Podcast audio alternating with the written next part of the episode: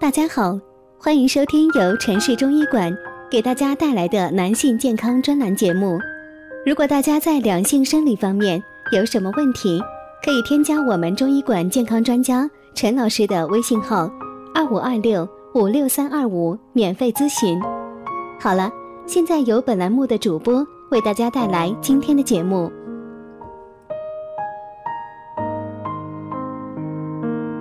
大夫，我上网搜了，我应该是肾阳虚。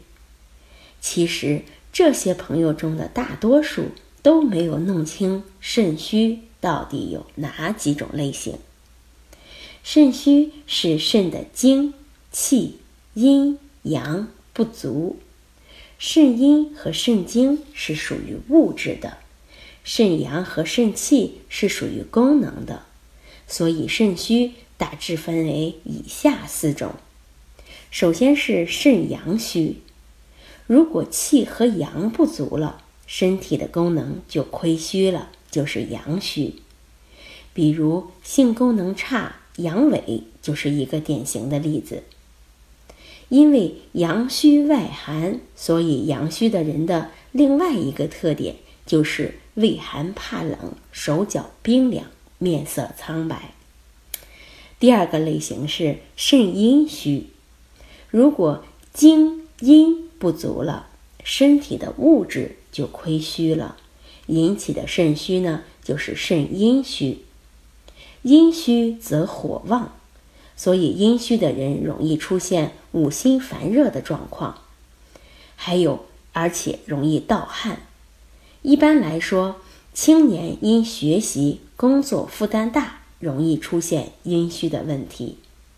第三是肾气不固，如果单纯的肾气这一个功能亏虚，则是肾气不固。肾如果固摄作用减弱，则膀胱存不住尿液，小便清长且次数多，严重的会导致小便失禁或夜尿增多。第四个类型是肾精不足。当肾中之精这一物质亏虚了，就是肾精不足。肾精亏虚会表现为耳鸣、眼花、腰膝酸软、记忆力下降、性功能减退。肾精不足的表现虽然很复杂，但是最为突出的特征就是在生长发育过程中的发生障碍。小儿肾精不足就会影响生长发育进程。那成人肾精不足就会导致过早的衰老。